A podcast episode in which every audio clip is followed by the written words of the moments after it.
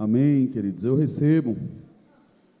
Você tem esse costume da palavra liberada, você declarar que você recebe, ou a palavra fica rodando por cima da sua cabeça e vai embora.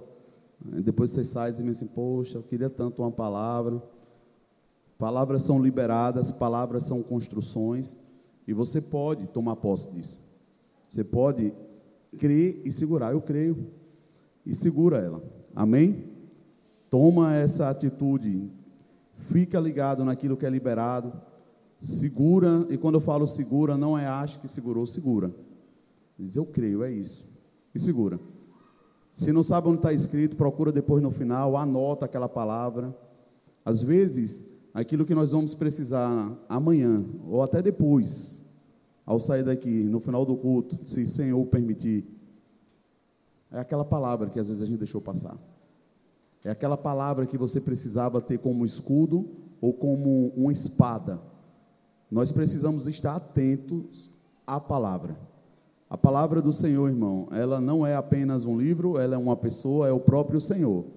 E quando nós damos ouvido à palavra, nós estamos ouvindo o próprio Senhor comunicar ao nosso coração. E às vezes o conselho que nós precisamos do Senhor é uma palavra que é liberada, diz, é isso aqui. Encaixa certinho naquilo que você está clamando. Vocês estão comigo? Há alguém que nos visita nessa noite pela primeira vez? Ou são todos de casa? Todos de casa? Amém. Glória a Deus por isso. John e mais já é de casa. Eu já tomei posse, eu disse que é de casa e acabou. Né, irmão? Eu sei que ele tem uma obra por aí, ele vai e faz a obra, mas está aqui, recebendo munição e palavra para a semana. Amém? Queridos, eu não sei se você tem alegria. Hoje eu estava dando a palavra para os homens. Digo a quem não chegou a tempo. Às 17 horas nós vamos estar estudando um livro muito bom na EBD, até segundo comando. Nós vamos esse livro até o final. Homens Comum com Potencial Extraordinário, do Bispo T.D. Jakes. É algo assim muito poderoso. Convido você a vir ouvir, a estar junto, para que a gente cresça todos no mesmo tempo, na mesma estatura, debaixo de uma mesma palavra.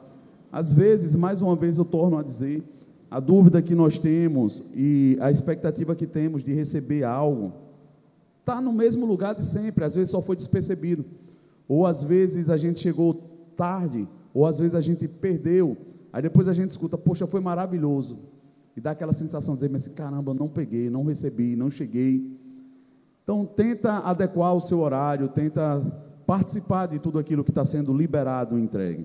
Não é necessariamente como um pastor de querer que você esteja apenas por estar, mas que você entenda que onde a palavra é ministrada, irmão, há crescimento, há transformação, há cura. Então, se vai ser ministrado, vai ser estudado, e você pode, esforça, chega um pouquinho antes. Chega e vamos estar como as mulheres, os teens, os adolescentes, as crianças, a palavra está sendo ministrada, irmão. Se nós entendermos que é da palavra que nós precisamos, nós não desprezaremos essas oportunidades. Amém? Graças a Deus por isso. Todos vivos mesmo? Amém. E eu estava falando para os homens, eu me alegrei muito. Estava comentando com eles e subiu ao meu coração algo, depois de tantos anos já, servindo ao Senhor, de convertido pela misericórdia dele de lembrar que um dia como esse, irmão, o motor ainda estava esquentando no carnaval, no tempo do mundo. O dia de amanhã já começava a bater um desespero, dizendo assim: caramba, já está acabando, a gente espera um ano todo. Irmão, deixa eu falar algo para vocês. Foi ministrado aqui algo, eu até anotei em um louvor, sobre a gente ter o desejo de ser cheio, cheio até transbordar. Irmãos, o mundo se prepara o ano inteiro juntando recursos.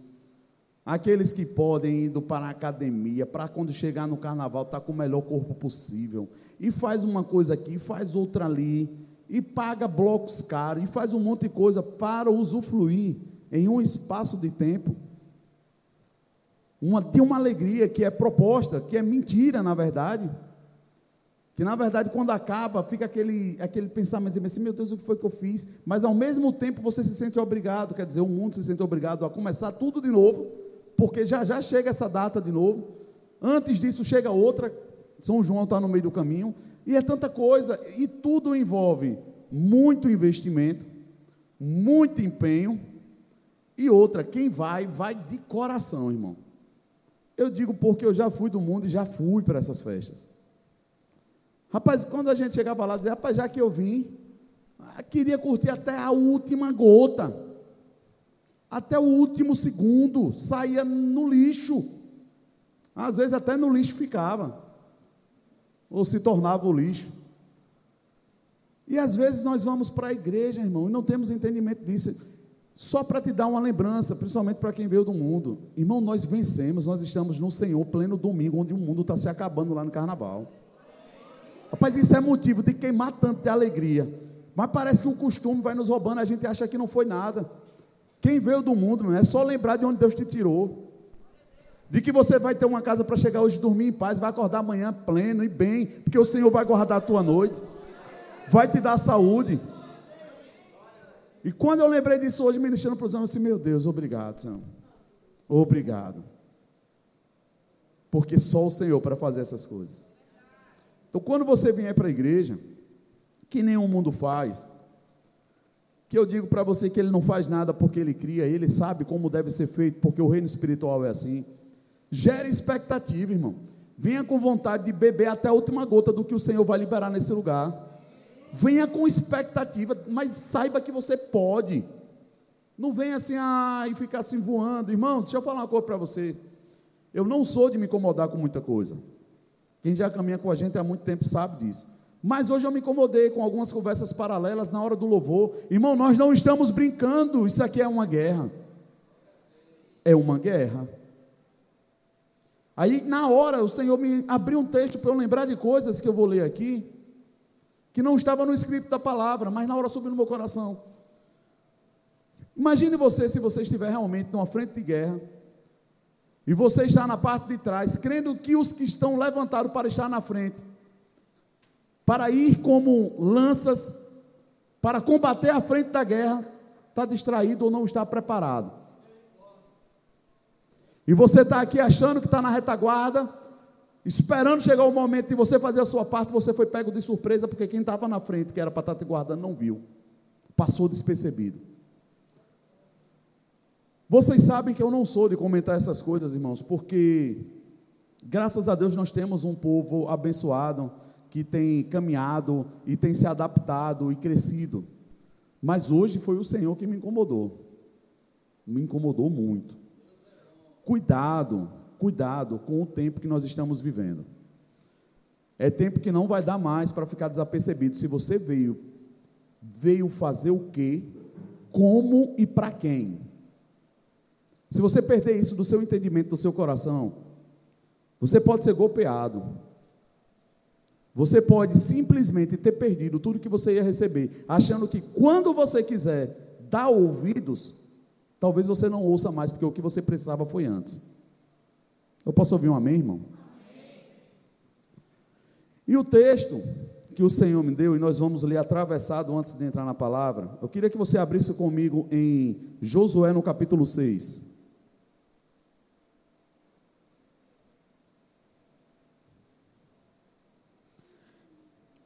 Aleluia. Irmão, não venha para a igreja com vontade, não. Vontade dá e passa, viu? Ou não venha para a igreja só quando dá vontade. Vontade, dá e passa. Venha para a igreja com entendimento. Venha para a igreja por saber que você tem um Deus que está te esperando e espera que você se posicione respondendo a isso. Amém? Josué, no capítulo 6, o verso primeiro fala: Ora, Jericó estava rigorosamente fechada por causa dos filhos de Israel. Diga comigo, ninguém saía nem entrava. Imagine só, irmão. O povo já estava preso, derrotado, porque sabia do que o povo de Israel, da posição que Deus vinha colocando e entregando de vitórias, o inimigo já estava abalado, preso já estava derrotado, porque sabia que era um povo que vinha trilhando em caminhos de vitória, porque Deus era com o povo. Irmão, a nossa postura e a nossa caminhada, ela já denuncia o Deus que nós servimos. Se nós estamos vencendo ou não. Depende da postura que nós andamos. E aí, verso 2 fala: Então disse o Senhor a Josué: Quem foi que falou? Olha, entreguei na tua mão Jericó, o seu rei e os seus valentes. Vós, todos os homens de guerra, rodeareis a cidade, cercando-a, cercando-a uma vez, e assim fareis por quantos dias? Irmãos, aqui subiu algo no meu coração na hora que eu olhei, é muito interessante. Pega essa palavra, pega esse número aí, seis dias. Sete sacerdotes levaram sete trombetas de chifres de carneiro diante da arca. No sétimo dia rodeareis a cidade sete vezes, e os sacerdotes tocarão as trombetas, tocando-se longamente a trombeta, e ouvindo, diga comigo, ouvindo, é necessário ouvir o sonido dela, todo o povo dará um brado. Então o muro da cidade cairá e o povo subirá nele, cada qual em frente de si. Verso 6: Assim Josué, filho de Nun, chamou os sacerdotes e lhe disse: Levai a arca da aliança. E sete sacerdotes levem sete trombetas diante da arca do Senhor. E ordenou ao povo: Passai e rodeai a cidade. Ponto e vírgula. Quem estiver armado, é isso que está aí na sua Bíblia? Quem estiver armado, passe adiante da arca do Senhor. Irmão, isso aqui é interessante. Quem estiver. Quem está armado? Quem sabe que tem a palavra do Senhor como espada do Senhor aqui? É quem estiver armado, irmão. Você percebe que ele não disse você, você, você. Levante você, você, você, você. Não, ele disse assim: quem estiver, quem estiver, levante e passe. Tome a frente. Aqui é outra coisa que já denunciei, irmão. Quem sabe a palavra que está no coração e o entendimento que tem, não espera, tome iniciativa, vai para frente, louva, adora e guerreia, porque sabe o que está fazendo e para quem está fazendo. Eu sei que os ministros do louvor, eles precisam estar, bora gente, vamos comigo, aleluia, glória a Deus. E às vezes a nossa alma precisa desse apoio e nós vamos rompendo, rompendo e pega fogo. Mas quem está armado, passa na frente e toma essa iniciativa. Começa abrindo o céu, começa guerreando, começa declarando, começa tomando posse. Quem estiver armado. E aí, no verso 8, assim foi que, como Josué dissera ao povo, os sete sacerdotes, levando as sete trombetas diante do Senhor, passaram e tocaram as trombetas e a arca da aliança do Senhor os seguia. Os homens armados iam adiante dos sacerdotes, que tocavam as trombetas, e a retaguarda, diga comigo, a retaguarda, seguia após a arca. Os sacerdotes seguiam durante todo o tempo, tocando as trombetas. 10. Ao povo, porém, Josué tinha dado uma ordem, dizendo: Não gritareis, não levantem a voz, não saia palavra alguma da vossa boca até o dia em que eu vos diga: gritai, então gritareis. Irmão, eu penso que hoje aqui a gente perderia a guerra, nesse sentido aqui, em muitas situações, sobre o silêncio ou a guerra do silêncio, sobre a hora de ouvir as trombetas tocando e acompanhar, para que na hora específica você diga aleluia, glória a Deus, porque eu penso que são esses os comandos que precisam ser dados. Mas imagine se você for da frente ou da retaguarda e estiver acompanhando. Porque no momento da retaguarda, os que estão na frente estão tocando e estão adorando, estão abrindo, estão rompendo. Os de trás estão acompanhando. Até que diga, aleluia, mas todo mundo, glória a Deus. É isso. Parafraseando. Hora certa, ouvindo, gritando, dando ordens. Isso é um estado de guerra, irmão. As coisas certas, na posição certa, na hora certa. Tudo ao servo do Senhor convém, mas a gente precisa saber a hora de fazer as coisas. Amém, irmãos? Nós não podemos perder de vista o que estamos fazendo e para que nos reunimos. E recebam isso com amor e carinho do Senhor, porque nós precisamos estar atentos. Na hora que subiu essa palavra no meu coração, veio algo que se dissesse assim: manda todo mundo calar a boca, sem o pio, quem falar morre. Misericórdia, irmão. Eu tomei um susto. Dizer bem assim, entendi, Senhor, o que o Senhor está querendo falar. Nós precisamos caminhar em um culto na mesma cadência, no mesmo entendimento, com o mesmo coração, com o mesmo propósito. do início até o fim, para que o Senhor nos entregue o que nós viemos buscar, para que nós possamos receber aquilo que Ele pretende nos entregar. Eu não posso perder de vista o que eu vim fazer. A palavra é bênção, amém. Tem os que preferem mais o louvor. Mas eu quero te dizer que o culto começa quando a gente sai de casa com entendimento de que viemos para cá, para nos colocar diante do Senhor, para um propósito. Amém, irmãos? Não começa na hora que acaba o louvor e todo mundo senta e diz agora vai começar o culto. Não, ele começou quando eu comecei a me arrumar para vir buscar o Senhor. Amém? O tema da nossa ministração hoje é a verdade sempre permanece, a vontade passa. Eu comecei a falar sobre isso na, na quinta-feira, veio algo ao meu coração sobre esse sentido. E eu queria que você abrisse comigo em Provérbios, no capítulo 12, o verso 17.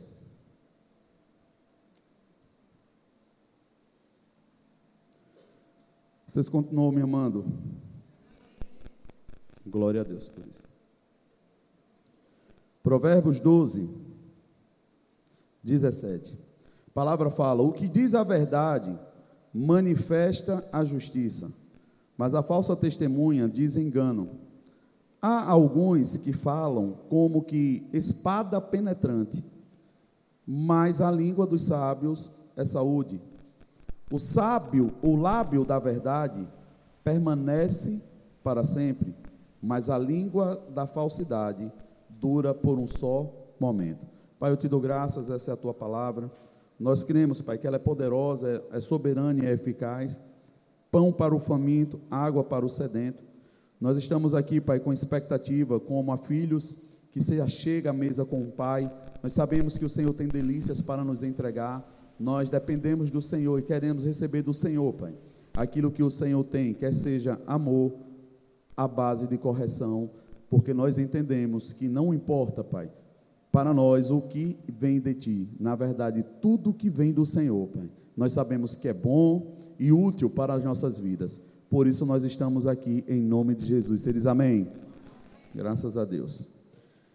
Esse texto eu acho ele muito interessante. O verso 19 fala: O lábio da verdade permanece para sempre, mas a língua da falsidade dura por um minuto. E o 18, o verso 18 de Provérbios 12, fala que há alguns que falam como que espada penetrante. Há alguns. Eu penso que se há alguns, não são todos. Existe uma verdade que ela, quando é falada, ela penetra. E ela penetra em uma profundidade que você percebe quando aquilo dá resultado na vida de pessoas. Existem palavras que você fala e parece que no literal a gente fala, entrou por aqui, saiu por aqui. Você está falando e percebendo que não está penetrando. Chega a ser quase que perceptível a olhos nus. Quando você está falando com uma pessoa e você vê que não está produzindo efeito. Da mesma forma como se você estivesse vendo uma, uma espada entrando na pessoa, quando você vê que entra. E essa palavra, a palavra do Senhor, a Bíblia fala que é como uma espada, uma espada de dois gumes. Ela precisa penetrar. Mas para que a palavra penetre, ela precisa ter lábios que falem. E lábios que falem como fosse espada. Entendimento do que está falando, do que está fazendo, de como está fazendo. Porque as pessoas dizem, ah, mas a palavra do Senhor é como espada de dois gumes. Irmão, não necessariamente desprezando a palavra, mas você concorda que há necessidade de que alguém fale? E alguém que fale como se tivesse uma espada na boca? Eu acho interessante isso. Em João, no capítulo 8, verso 44, fala o seguinte: Vocês pertencem ao pai de vocês. O diabo, diga comigo, misericórdia, não está falando de mim e querem realizar o desejo dele. Ele foi homicida desde o princípio e não se apegou à verdade. Diga comigo. Qual foi o defeito de Satanás? Ele não se apegou à verdade desde o princípio. Ou seja, a verdade não é qualquer coisa. Não é algo que eu fico, ah, está falando a verdade, eu não sei se é verdade, eu não sei se é isso. Irmão, a palavra verdade ela não deve ser desprezada, ela precisa ser muito bem analisada. Eu preciso conhecer, porque senão eu posso trocar a verdade de Deus por uma verdade que me convenha. E isso foi o que Satanás fez, inclusive tentou colocar o seu trono sobre o de Deus. Porque ele não se apegou à verdade. Olha o perigo que tem não se apegar a uma verdade. E também volto para Provérbios e não ter quem fale a verdade como uma espada penetrante. Por que, que eu estou falando isso? Vocês concordam comigo que, como nós lemos aqui, atos proféticos, eles produzem ou não respostas no reino espiritual? Sim ou não? Mas quando eu quero fazer ou quando Deus manda fazer? Aqui existe um abismo muito grande. Tem gente que está fazendo profecia da sua cabeça e induzindo outros a fazerem atos proféticos. Não vou falar de denominação nenhuma, vocês já devem saber. Mas comprar algo ou fazer algo só porque as pessoas estão dizendo. Você primeiro precisa entender se isso é algo isolado, para um determinado momento e algo específico, ou é contínuo. Ou seja, esse ato é perpétuo. Como é que é isso? Quando você vai ver um ato profético, é para algo específico, uma ordem que Deus deu, para algo que Ele está construindo naquela situação. Ele não é para sempre a mesma coisa. Não fica aquilo para sempre eternamente. E as pessoas estão fazendo isso como atos proféticos, na verdade é macumba gospel. E nós precisamos ter cuidado com isso. Porque atos proféticos, eles não funcionam isolados. Não é o ato em si, é a obediência sobre aquilo que Deus mandou fazer, que está contando e que está em jogo. As pessoas olham para o ato. Isso aqui eu vou fazer isso porque disseram que isso acontece. Não é bem assim. É muito pontual para algo específico, um comando de Deus que é obedecido e por isso tem uma resposta. Porém, a Bíblia fala que Satanás, ele não se apegou à verdade desde o início, e é mentiroso desde sempre, é o pai da mentira. Mas quando eu estava lendo agora, quando o Senhor subiu Josué ao meu coração, e eu falei para vocês, lembre aí do versículo 3. Fareis isso por seis dias. Eu te pergunto, Josué conseguiu fazer com que o povo cumprisse tudo direitinho? Sim ou não? Porém, ele não deu só seis dias, ou ele não rodou só seis voltas, não foi só essa quantidade de situações que aconteceu, muitas coisas aconteceram dentro de um ato que Deus mandou. O interessante é que esse do silêncio não foi Deus. Esse do silêncio foi Josué. Josué disse: E Josué disse ao povo: mantenham-se em silêncio. Aí eu te pergunto: tem atitude certa nesse momento, se Deus não mandou ele falar? Você percebe que são coisas que estão na entrelinha, que nós precisamos ter muita atenção, para não perder o que Deus está querendo nos entregar. Deus disse que era os sacerdotes, a posição da arca, quantas voltas, e em determinado momento teria um toque específico que precisaria ser ouvido. Josué, querendo que todos ouvissem, disse: Eu quero todo mundo em silêncio. Nós vamos caminhar em silêncio, prestando atenção no que está acontecendo lá na frente, para que na hora que o toque venha de lá, a gente escute e todo mundo grite, para que não grite um e outro não grite, e fica aquela confusão e aquele barulho ninguém escuta. Vocês estão comigo? Então, essa foi uma direção de Josué, porque conhecia o seu povo. Ei, eu quero atenção, eu quero silêncio.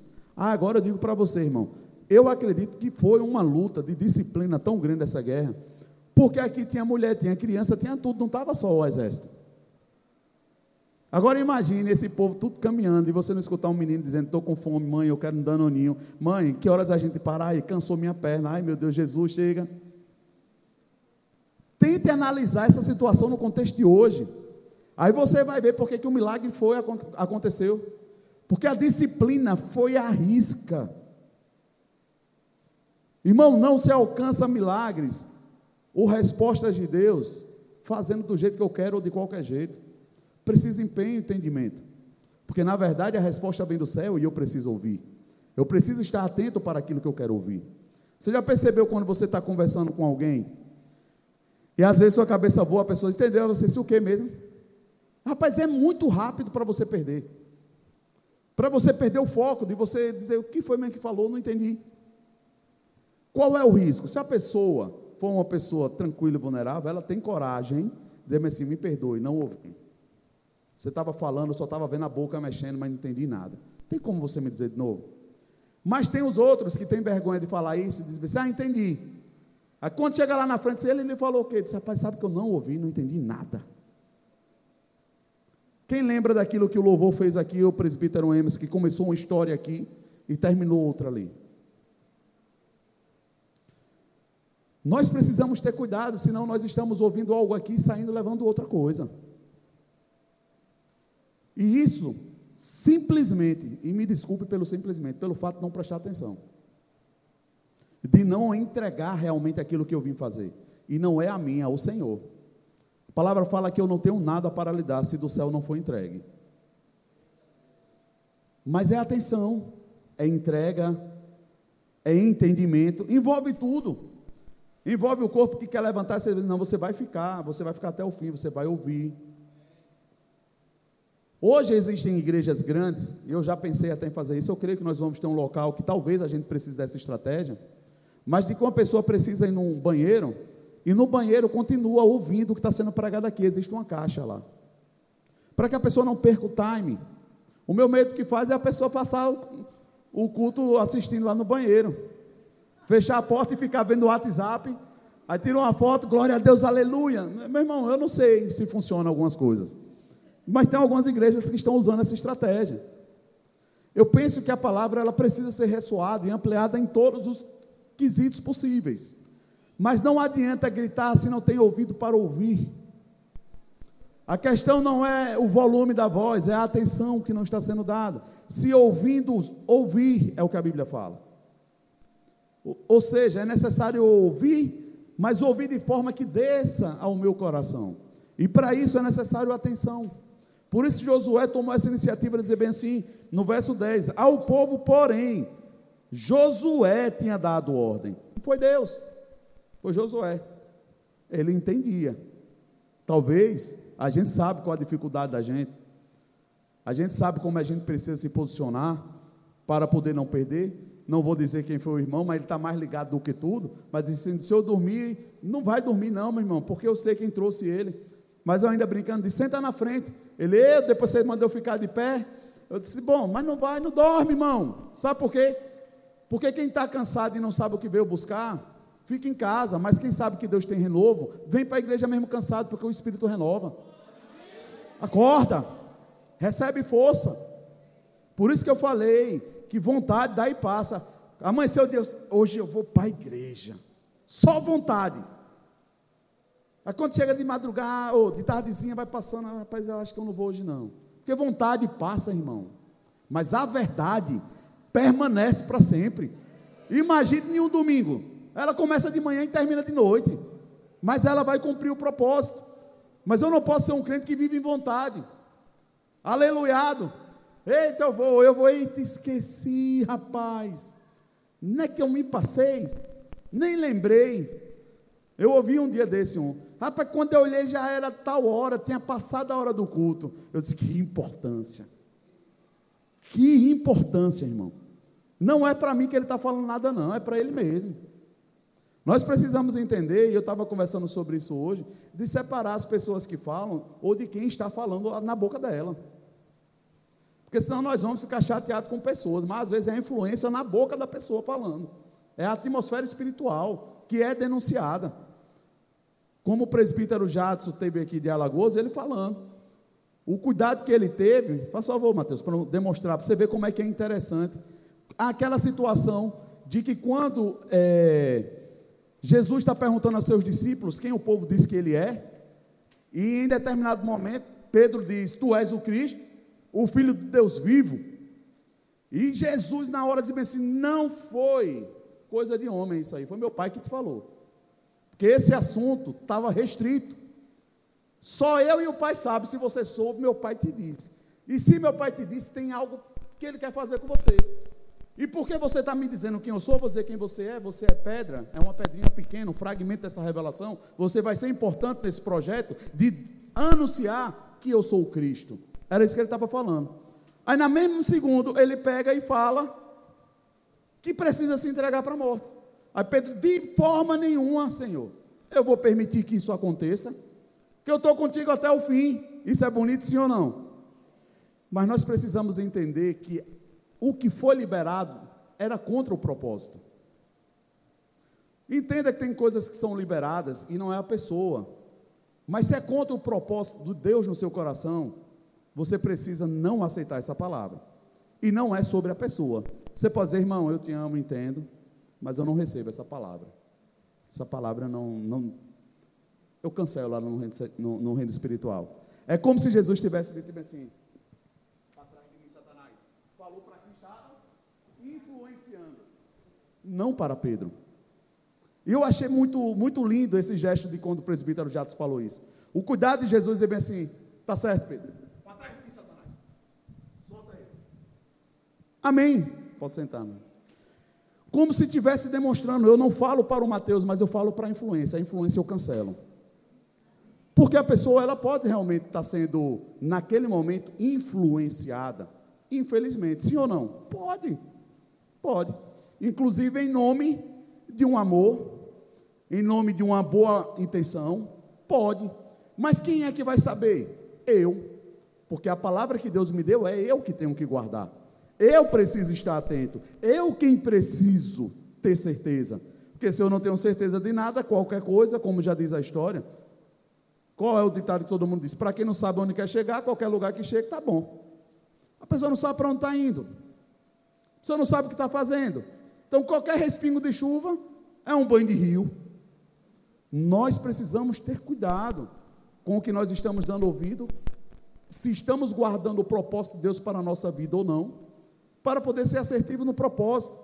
Senão vamos dizer amém para Satanás e misericórdia está repreendido para o que o Senhor tem.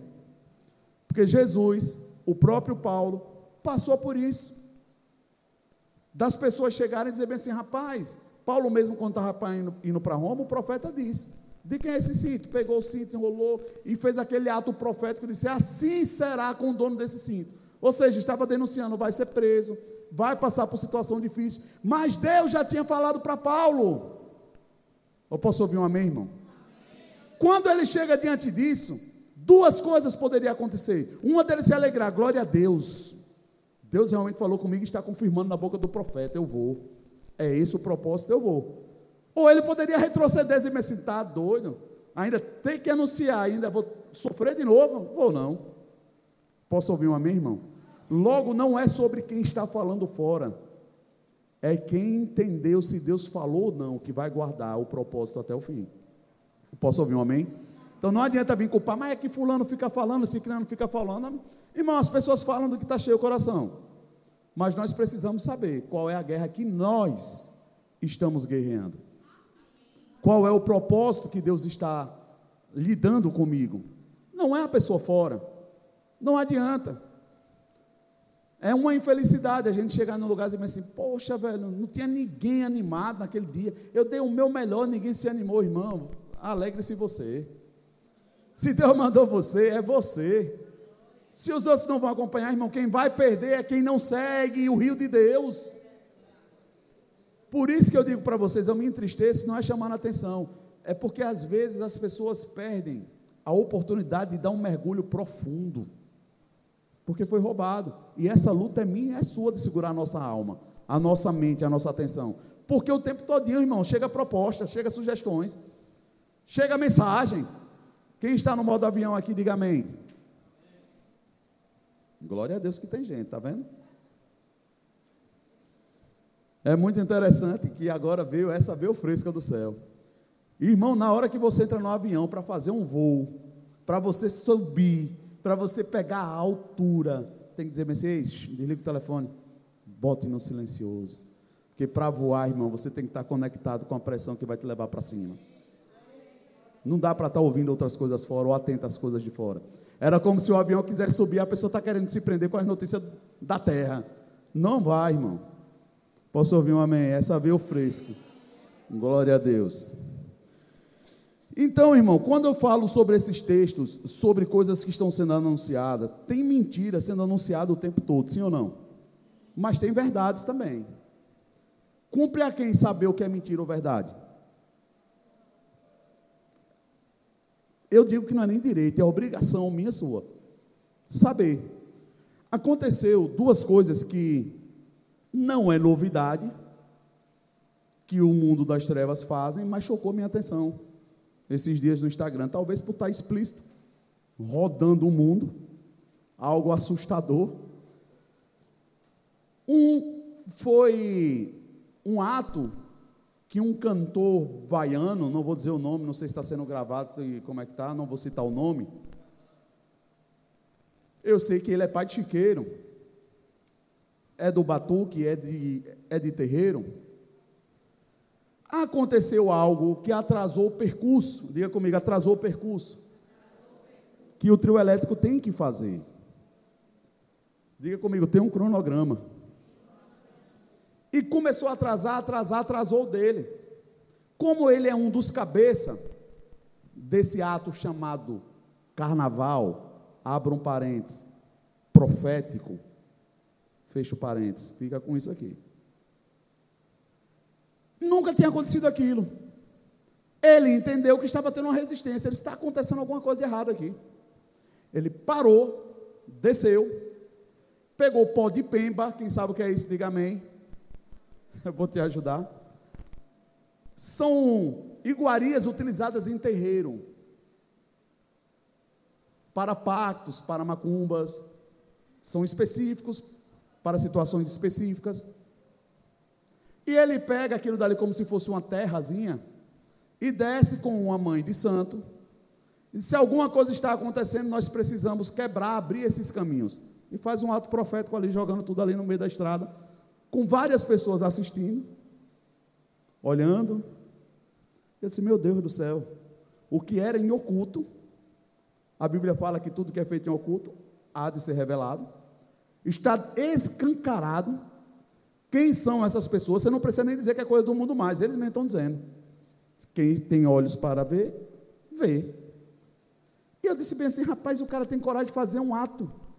Deu banho de pipoca, quem sabe o que é isso? Misericórdia, Jesus. Outro ato profético, feitiçaria, lançada em pessoas. Ô pastor, mas e pega? Pega. Sabe quando é que maldição pega numa pessoa? Essa é uma pergunta boa para se fazer. Maldição pega numa pessoa, irmão? Pega quando?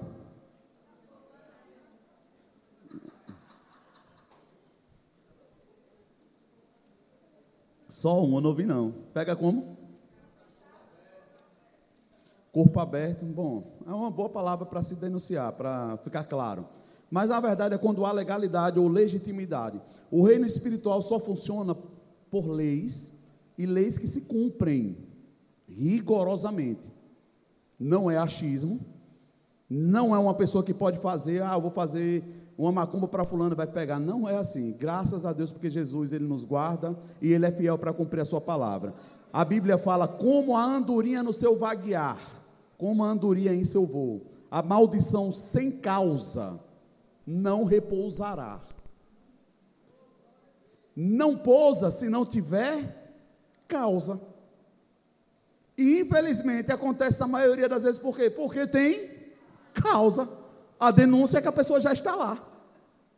Já está no ato de devoção. Ela está entregue ao mundo. Acontece. Por isso que eu digo, cuidado com as voltinhas. Ah, não, só fui acompanhar fulano, nem, nem bebo, só lanchei. Onde você estava? Estava nessa atmosfera. Cuidado.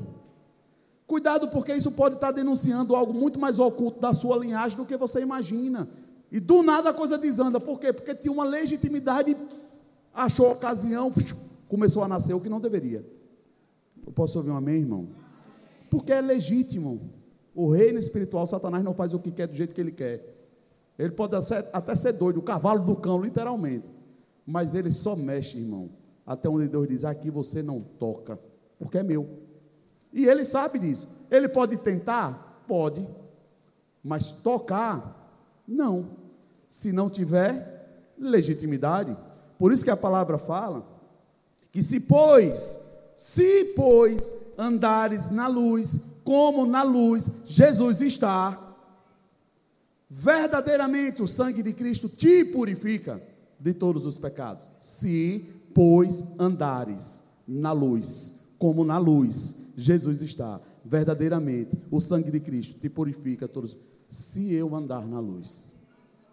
Se não, irmão, já está implícito não precisa traduzir, eu acredito que é muito fácil de entender esse texto.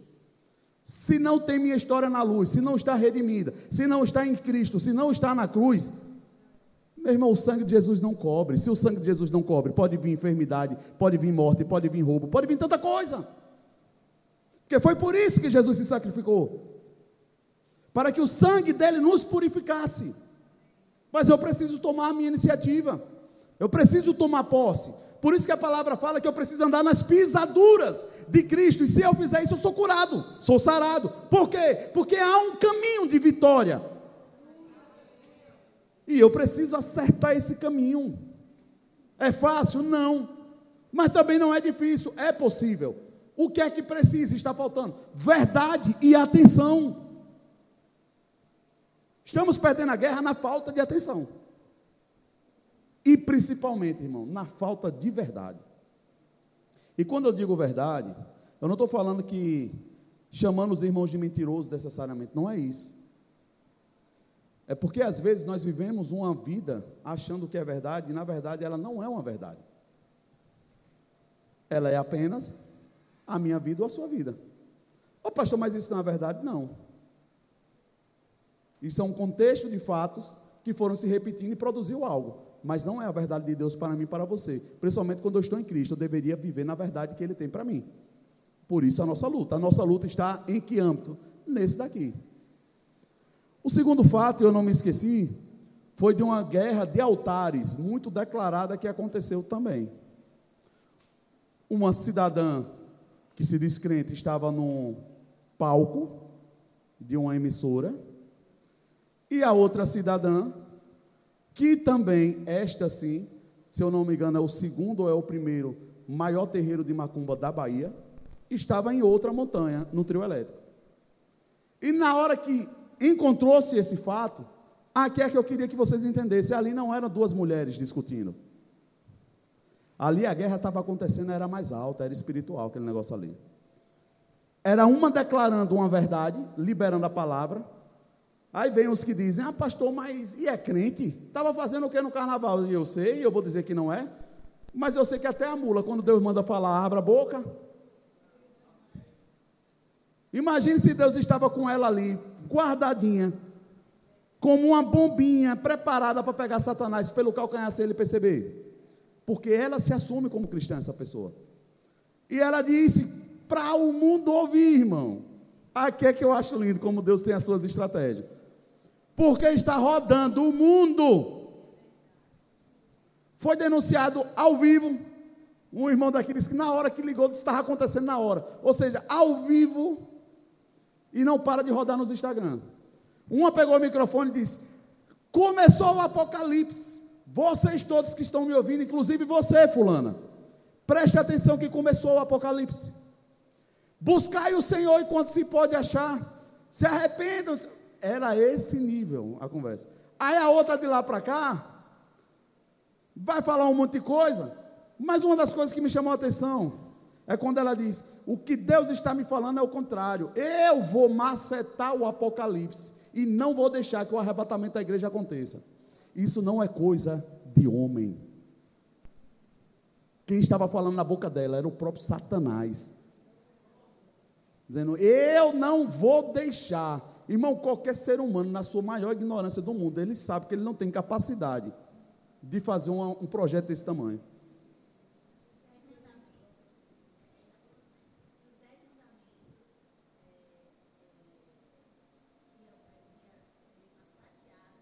Macetar é uma música.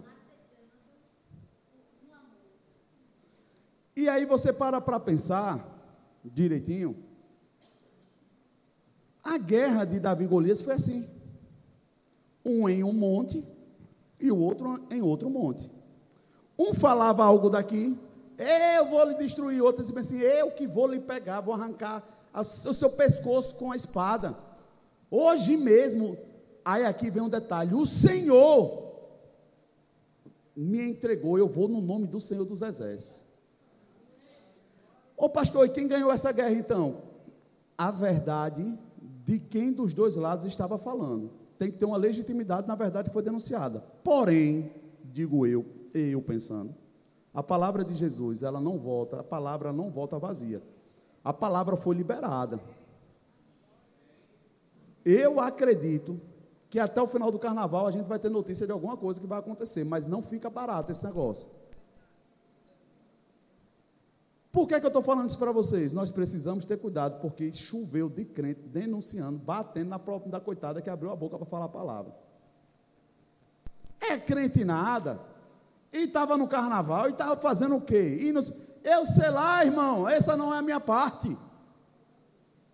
Eu sei que existe atmosfera, existe coisa, mas eu também não concordo muito se o Senhor tivesse me chamado para andar com a bunda de fora por aí. Vocês acham que ia ficar bonito para mim estar pregando por aí com a bunda de fora? Me ajude, gente. Mas tem na Bíblia? Quem já viu isso na Bíblia? Tem, meu irmão, tem. Deus chamou o profeta Osés e disse assim: vai andar com a bunda de fora, porque é assim que o meu povo está fazendo.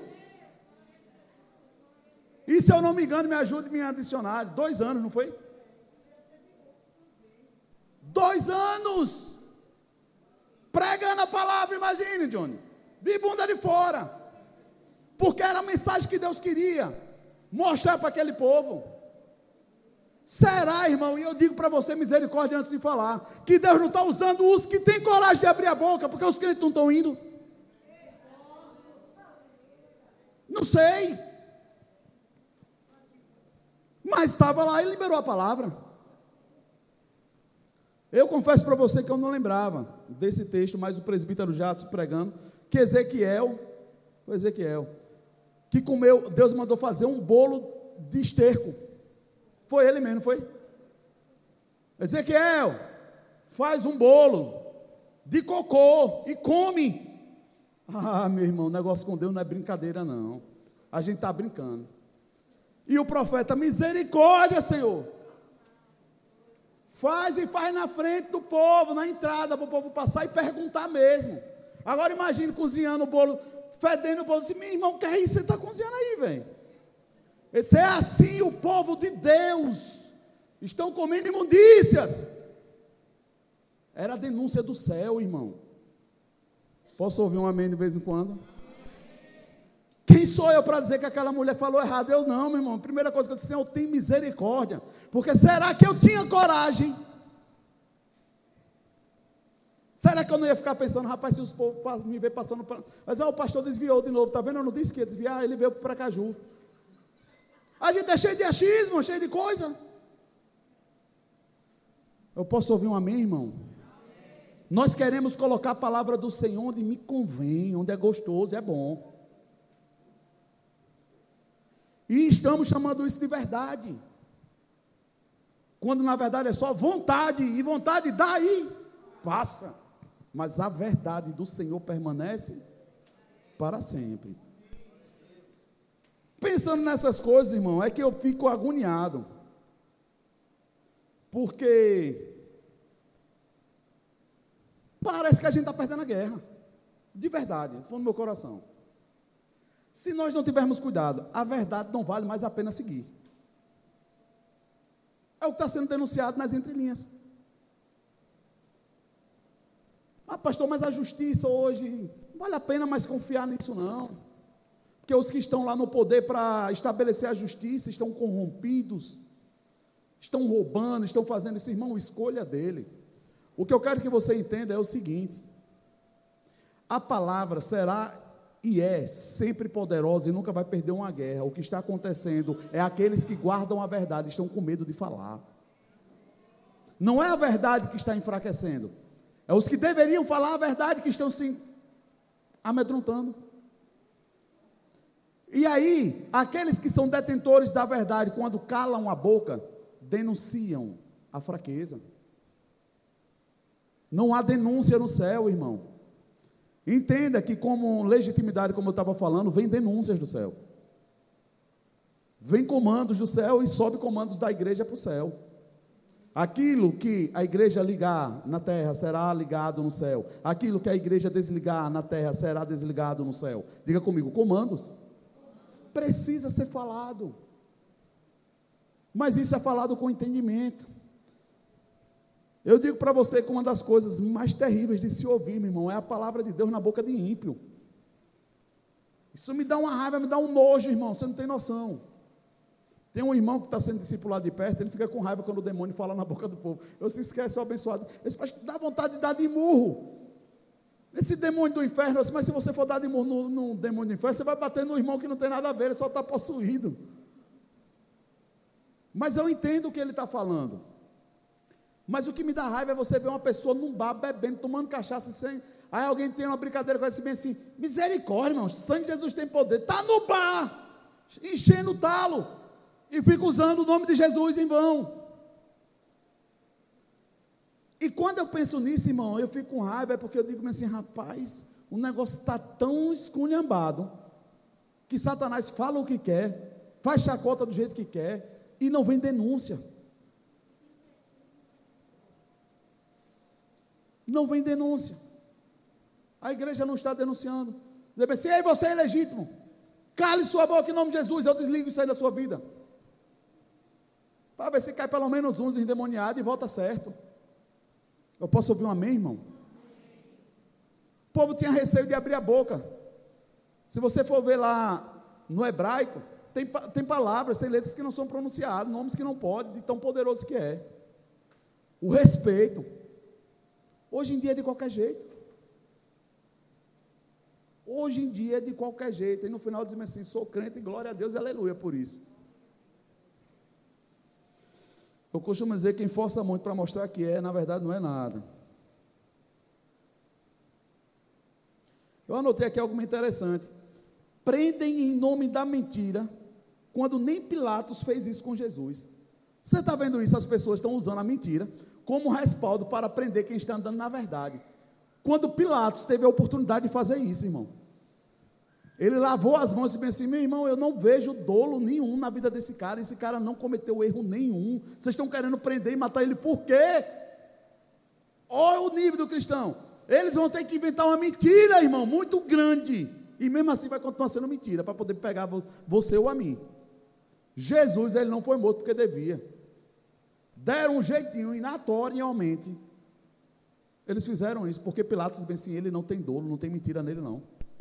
Vocês querem matar por vocês mesmos, pela minha lei, não tem como matar ele, porque ele não deve. Vocês estão ouvindo, irmão, o nível, o nível que as coisas acontecem. Aí hoje os que dizem que são justos, que deveriam estar regendo a justiça e a lei, estão usando, se valendo da mentira para prender os que estavam certos. As pessoas, ah, a justiça não vale nada. Meu irmão, vale. Pode a daqui estar corrompida. Mas existe uma que não vale na hora que Deus colocar a mão, irmão. Para explodir um avião com dez dentes é, é num minuto. O povo está achando que porque até agora não deu errado, acha que amanhã também não vai. Foi assim com Ananias e Safira. O plano estava tudo certo, tinham vendido o terreno, estava tudo beleza. E os dois combinaram e assim, vamos chegar na frente dos apóstolos, a gente disse que vendeu o terreno por X e oferta X. Quando não tinha necessidade nenhuma de estar fazendo isso.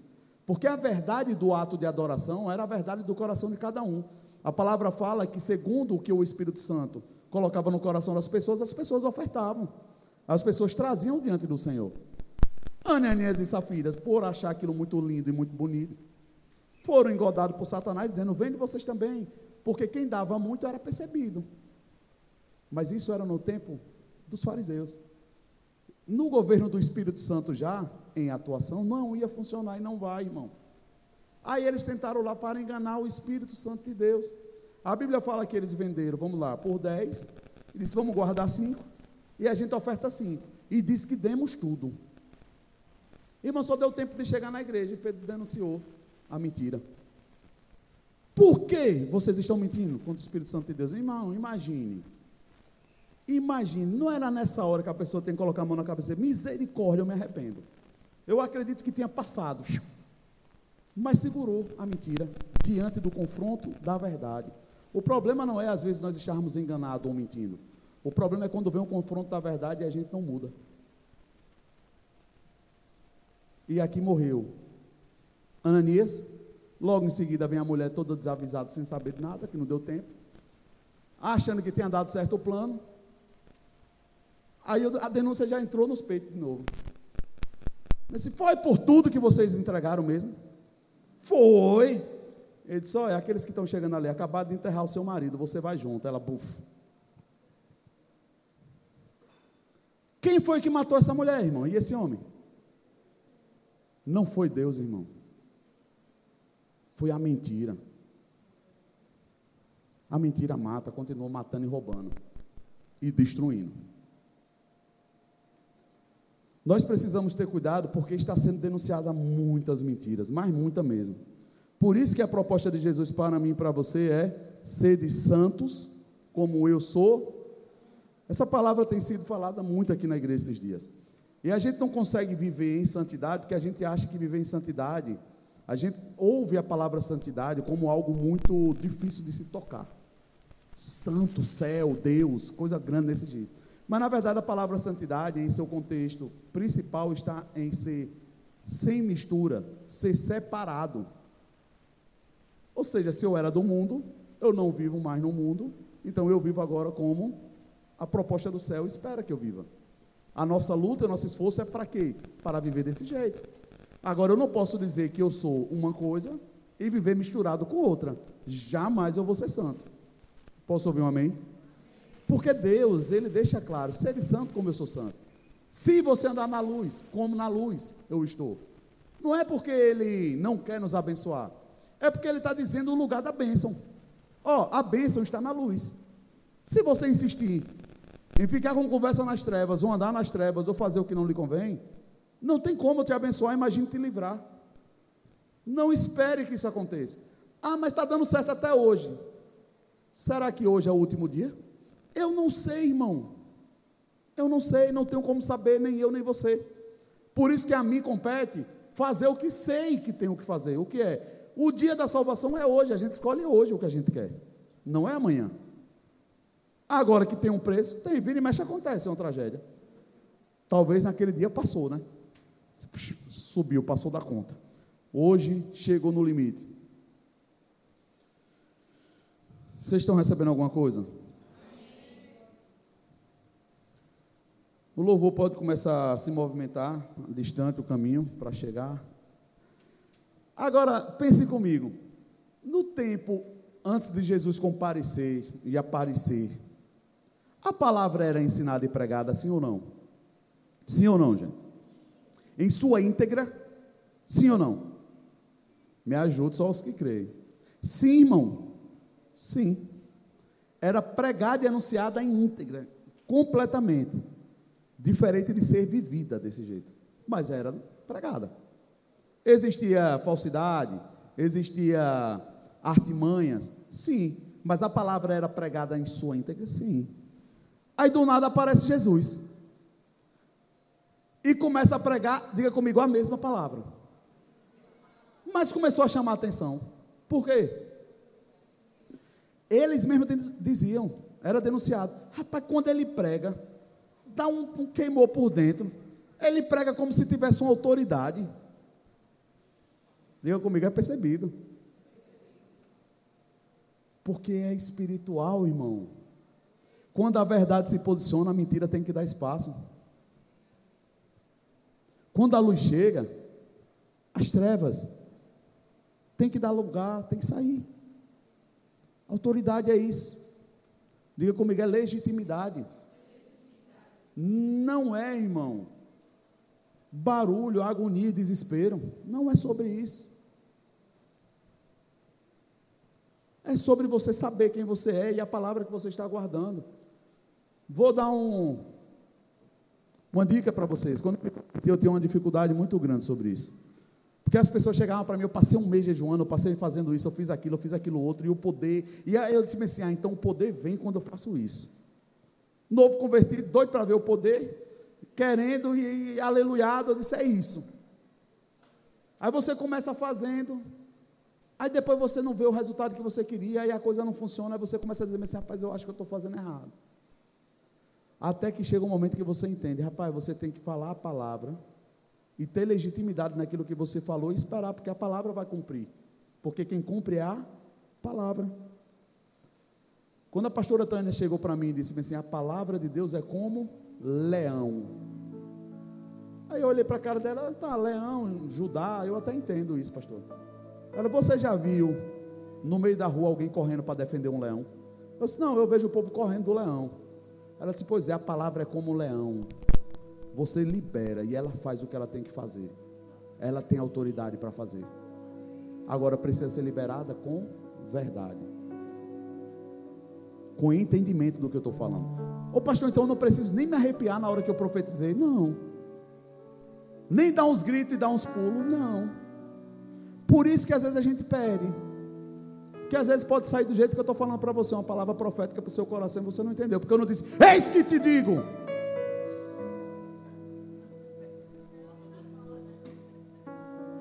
Se não tiver o eis que te digo, não foi profecia. Será, irmão? A palavra por si só é profética e poderosa.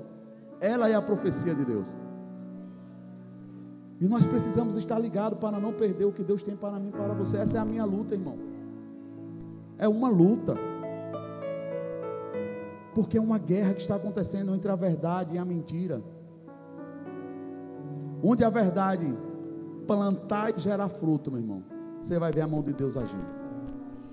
Se a mão de Deus não está agindo, eu preciso ter muita maturidade para dizer, pastor, então é mentira? Não, talvez não. É só o tempo de nascer. Mas quem é que vai saber isso? Eu e você. Eu não posso ficar na dúvida. Eu já disse isso aqui, tive uma experiência de plantar algo, demorou a sair do chão. Eu disse: será que vai nascer? A vontade que dá é você cavar. Se você cava, você perde a semente. Então, não, eu botei a semente aí, eu tenho certeza que eu coloquei. Eu coloquei o adubo e estou botando água, vai nascer. Aí você vai dormir, quando é no outro dia, tem uma pontinha verde nascendo. Seu aleluia, glória a Deus. É assim. Eu tenho que ter certeza que eu guardei a palavra e que estou lutando para não olhar. É que nem aqui a enfermeira está aqui. Rapaz, tem coisa pior do que um corte embaixo de um curativo. A vontade que dá é você levantar o curativo para ver se está funcionando, se está sarando. Foi feito direitinho? Deixa lá. Vai produzir o efeito. Agora eu preciso saber que eu estou fazendo a minha parte. Porque as denúncias vão continuar vindo. Mas na minha vida, na sua casa, na nossa casa, ela precisa encontrar um confronto. Você vai assim, aqui não. Aqui não. Aqui não, Deus. Ô pastor, mas e quando não depende só de mim? Eu estou vendo as coisas indo para outro lugar, mas a minha parte eu estou fazendo. Aí aí acrescenta um pouquinho mais, misericórdia, Senhor. Tem misericórdia, não está vendo o que está fazendo, Pai. Mas aqui não tem espaço. Eu não vou dar espaço o fulano, cicrano, beltrano, preste atenção, que ele abra os olhos, que ele entenda. Porque vai vir um preço, vem uma cobrança. Eu tenho muitas angústias, irmão, no meu coração. Que eu lido com Deus, Senhor. O Senhor sabe da minha verdade, eu não vou pregar outra coisa, eu vou pregar a tua palavra até o fim. E se for para partir, que seja nos teus braços. Mas eu tenho a minha particularidade com Deus, as minhas dificuldades. Mas a palavra ela vai ser liberada com a verdade que ela tem e com o poder que ela tem eu não vou colocar um dedo ou ministrar as minhas dores ou as minhas lamentações. É a palavra, irmão. É por ela que eu posso ser salvo, mas é por ela também que nós vamos ser condenados, se nós não nos corrigirmos. Eu posso ouvir um amém? Você entendeu que a gente poderia estar fazendo mais nesse carnaval? Lembra que eu falei de seis dias? Sexta, sábado, domingo, segunda, terça, quarta-feira de cinzas. Sabe o que é está acontecendo no mundo carnaval? Diga comigo, atos proféticos. Da mesma forma que uma cidade, um local, precisa ser arrodeado, pisado, tomado posse. Satanás faz isso por quantas décadas? Tomando posse de Salvador, tomando posse de lugares. Nós saímos de um condomínio fechado esses dias e nós ficamos lá por quase dois anos. E nunca tinha tido isso. Nós saímos na sexta-feira, no outro final de semana era carnaval, se eu não me engano, como está sendo agora foi anunciado um carnaval no condomínio. Vê assim, rapaz, Deus, enquanto eu estive aqui, não aconteceu, a gente sai, aí teve um trio elétrico rodando por dentro do condomínio, com músicas de carnaval. Aí eu falei para um irmão que está lá dentro, eu disse assim, vamos fazer o contrário. Aí vai botar dentro do carro a mala, a gente vai ligar um louvor e nós vamos declarar que esse lugar aqui é do Senhor Jesus, porque tem gente aqui dentro que é de Deus. Porque o que Satanás faz é isso, ele vai tomando posse, ele vai tomando posse, ele vai tomando posse. Ele vai fazendo pessoas seguirem, declarar as canções que eles querem, fazendo o que eles querem, sangue sendo derramado, dinheiro sendo investido, idolatria no negócio. O que é isso, irmão? É um culto que está acontecendo, mas não é a Deus. Pode perceber que depois que o carnaval passa, as regiões geográficas do carnaval parece que teve uma guerra. Você pode olhar depois. Aquilo denuncia um impacto que, que ocasionou no, no reino espiritual. É um impacto que aconteceu. E nós precisamos entender que é sobre isso. Ô pastor, mas eu sou tão pequenininho. A Bíblia fala que Elias deu uma ordem para o céu, irmão. Não vai chover. E não choveu. O interessante é que não foi só na casa dele. Saiu aquela palavra. Foi para o céu. E o céu segurou uma palavra de alguém que vive a verdade e era justo diante de Deus. Deus, eu precisava dessa palavra do jeito que Elias falou, se cumpre agora. O céu, ufo, secou. Não são muitos, mas que Deus tenha misericórdia, que no nosso meio eu acho pelo menos um também, de que tenha coragem de abrir a boca, de declarar coisas, que a igreja cada vez mais ela cresça, não no propósito de ter placa, mas como igreja nós crescendo, avançando, multiplicando. Nós temos desejo no nosso coração e entendemos o que Deus está querendo nos alargar. Mas nós precisamos da oração, de palavras liberadas, porque às vezes falta coragem. Como é que nasce de novo? Como é que abre outra porta de novo? Senhor vai começar tudo de novo, tem misericórdia. Mas nós sabemos que é Deus que está nos desafiando para isso. O que é que nós precisamos ter? Quem está atento, ouvindo, quem vai na frente, quem vai atrás, quem vai cantando, quem vai tocando. Mas é o povo quem avança. Não espera que eu faça tudo, que a diretoria da igreja faça tudo. Não. Nós precisamos Orar e crer que o que Deus está falando no nosso coração é importante. Declarar, Senhor, eu estou na brecha, eu ouvi. Nós estamos crendo, irmão, para lançar a campanha para a gente comprar o nosso lugar. Ou quem sabe comprar este lugar. Eu posso ouvir um amém? Eu não sei nem quanto custa um negócio desse aqui, irmão. Mas eu sei que no céu não está faltando. Agora eu tenho o seu coração e a sua boca para crer junto comigo, se a gente dizer, vamos declarar. É sobre isso, irmão. Porque talvez você não tenha percebido e não queremos nos colocar como melhor. Mas se hoje a gente chegasse e dissesse, é, irmão, infelizmente está repreendido, é só um, um, exemplo. Nós vamos ter que parar, né? Não vai dar para a gente continuar pagando o aluguel e nós vamos parar. Vocês podem procurar outra igreja, fiquem à vontade, que Deus abençoe, foi muito bom, glória a Deus. Você já pensou, irmão? Como seria isso?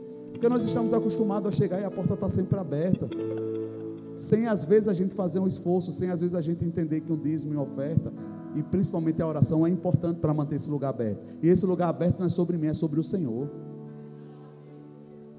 É essa posição que eu quero que você deixe chegar ao seu coração, um entendimento de força, de entender que às vezes, irmão, se você não sabe, dá vontade de parar, dá vontade de desistir, dá vontade de dizer, Senhor, faz aí, levanta outro mas as suas orações, o nosso empenho, o mover do Senhor em nosso meio é quem mostra o que Ele está fazendo.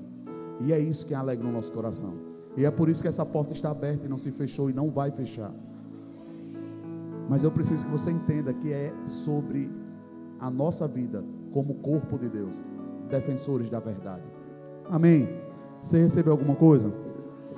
O Ministério do Louvor vai cantar uma canção. Enquanto isso, eu queria que você sondasse se você tem motivos para se alegrar. Quantos anos tem que o Senhor te arrancou do mundo, ou se você nunca foi do mundo? E aqueles que nunca foi do mundo, irmão, pode ter motivo de se alegrar, dizer assim, glória a Deus que nesse altar eu nunca pisei, Satanás nunca viu meu dinheiro. Porque para mim, meu irmão, que foi arrancado desse lugar, você não tem noção como foi difícil de arrancar esses trapos de imundícia dentro do meu coração, irmão. Por isso que a gente tem que ter muita misericórdia das meninas que estão perdendo a sua virgindade no altar do demônio nesses dias. Muitos se drogando pela primeira vez. Quantas coisas não estão acontecendo, mas quantas mães ou pais estão clamando pela misericórdia. Dizer, Senhor, acorda meu filho, desperta ele. Tem misericórdia, dá livramento, Pai, ele não sabe o que está fazendo. E não é que a oração não tem poder, mas chega uma hora que o desejo é tão grande que vai bem assim, então vai. E nós precisamos acordar. Se você não tem parente que está mais nessa situação, glória a Deus. Mas se tem um vizinho, alguém, nesse momento do louvor, começa a apresentar o seu coração ao Senhor. Começa a se alegrar pelo que Ele já fez. Amém?